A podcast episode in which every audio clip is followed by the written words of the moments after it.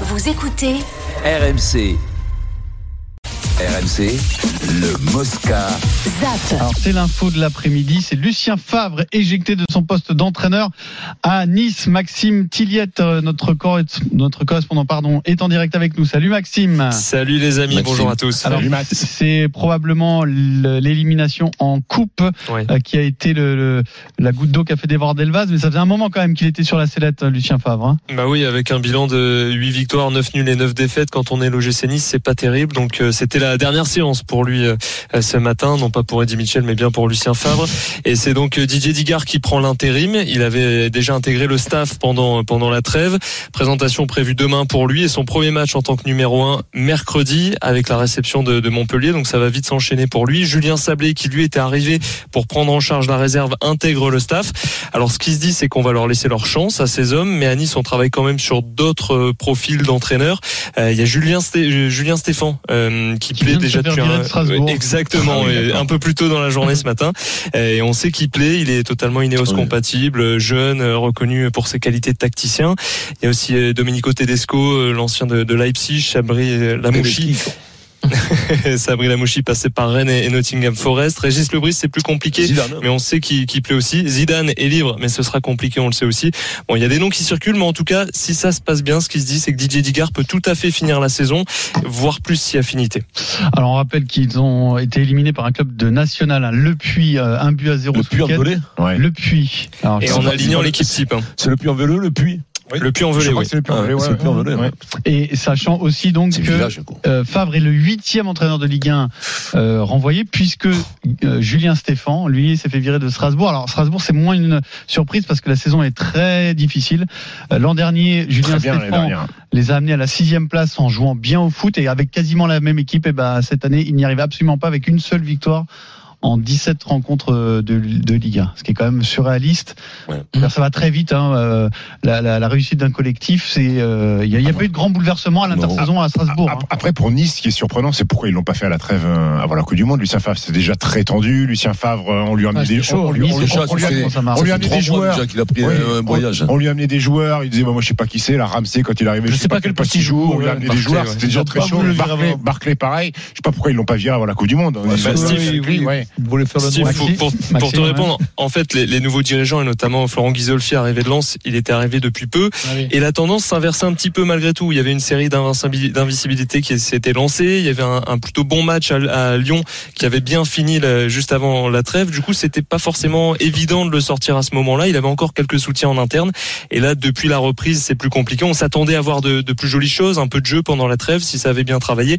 Et au final, on se rend compte que non et que bah, le groupe petit à petit aussi a- n'a n'a- n'a plus de lien avec l'entraîneur. Ça s'est un peu rompu euh, depuis depuis la reprise. Ouais. Moi, je trouve qu'ils font une erreur parce que Favre, euh, Ouais, je vois pas comment tu peux lui imputer le mauvais début de saison. C'était un tel bazar à Nice.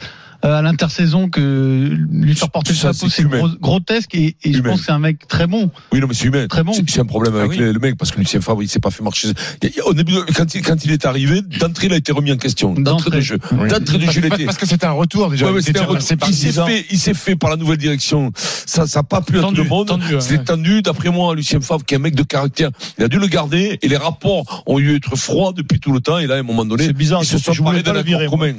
Ah, celui-là, tu voulais pas le virer. C'est vrai, ouais. hein, c'est bizarre. Ben, c'est curieux. Ils vont pas demander mon avis. mais on est sur des bases de record là cette saison. Ouais. Je veux Huit, dire, huit. on Quand arrive à la moitié de la saison, il y a quasiment Ouais, la moitié les des coachs qui sont c'est- oui, les quatre descentes. Moi, moi, moi, je fais que Ah, constater, mais comme dirait Eric, un Galtier passe dans un club, euh, Bah, l'année d'après, bazar, euh, c'est quand même, euh, c'est un peu comme, Ah, c'est je ce que lui fais a une petite souhaité faire au aparté. Paris Saint-Germain en direct je te rappelle Eric Je fais pas une petite aparté, je regardais Ronaldo, là, sur RMC euh, Sport, le reportage sur Ronaldo, le Brésilien. Oui. Magnifique, c'est hein. le plus fort du monde, lui. hein. Ah, c'est quand même Ronaldo, lequel Ah, non, Quoi, le vrai Ronaldo on peut comparer, on peut pas Non, comparer. mais t'as redécouvert des séquences. J'ai redécouvert Ouais, séquences, c'est il quand même pas si qu'on est devenu célèbre quand il fait, il jouait en, Italie quand il jouait euh. Ronaldo ouais, à l'Inter. Et Ils font parler pas si, il est sur une sur un des plus beaux buts de Ronaldo, tu vois. Ronaldo, Real, il en face. Pas si, en face, bien sûr. Et, ouais, et, et, non, c'était extraordinaire. Je me suis voir. suis régalé. On peut en parler dans la semaine. Parenthèse Ah refermée. ouais, je me suis régalé. lui, lui, lui, je vais te dire, quand on me dit le meilleur du monde, moi je pense que lui, Ah, quand lui, même, il est- euh, il est dans la discussion. Mais oui. oui, Ah oui, oui, il est oui, dans oui. le- Si vous voulez aller vous voir le film, ça le s'appelle PSG, je le prendrais, mais je sais ça pas s'il est en s'appelle- forme là. Il a failli y venir. R9, le film, Ronaldo le film. Ah ouais, Euh, un Merci. régal, un régal. J'ai regardé le Maxime reportage en on reprend le fil conducteur de l'émission et on va à Marseille pour le mercato puisque la première recrue offensive arrive et c'était une piste ciblée depuis l'été dernier le milieu offensif ukrainien de l'Atalanta Bergame Ruslan Malinovski. Florent Germain, bonjour. Salut Pierrot, salut Vincent, salut les amis. Qu'on appelle un Florent. beau coup pour l'OM. Bah oui, parce que l'OM le, le voulait depuis quelques temps. On rappelle euh, Ruslan Malinovski, ukrainien de, de 29 ans, qui a sa cinquantaine de, de sélections euh, avec l'Ukraine. Euh, il a passé sa visite médicale. Je l'ai croisé il y a même pas trois quarts d'heure. Euh, il revenait à la commanderie dans, dans un van, là, accompagné de Pablo Longoria, le président, et Javier Ribalta, directeur du foot. Donc signature imminente. Jusqu'en 2026, c'est 10 millions d'euros plus quelques quelques bonus. Euh, c'est un joueur qui vient de passer euh, trois saisons et demie à l'Atalanta Bergame, 30 buts, 28 passes décisives, joueur axial, technique, euh, créateur, un, un beau gaucher. Je pense qu'il va te plaire, élégant, euh, Vincent, tu verras. Ouais. Euh, belle frappe de balle, volume de jeu. En tout cas, celui qui en parle le mieux, c'est Igor Tudor. Écoutez, le coach marseillais il y a quelques instants. No, di, di Ruslan, c'est vraiment un joueur que l'on voulait tous cet été. On était tous d'accord sur lui, c'était vraiment un objectif, donc c'est une bonne nouvelle. Il a beaucoup de qualités, notamment dans les 30 derniers mètres, une super vision du jeu, une belle frappe de balle, un bon pied tout simplement, et une mentalité eh, qui me plaît. Il a beaucoup appris dans les clubs par lesquels il est passé, et donc il a cette manière de jouer qui me convient. Alors il a un peu moins joué en ce début de saison, faut dire la vérité. Donc il arrive revanchard, mais il voulait l'OM. Ça c'est une bonne nouvelle. Il y avait Tottenham qui s'intéressait à lui et euh, voilà, il a dit oui à Marseille.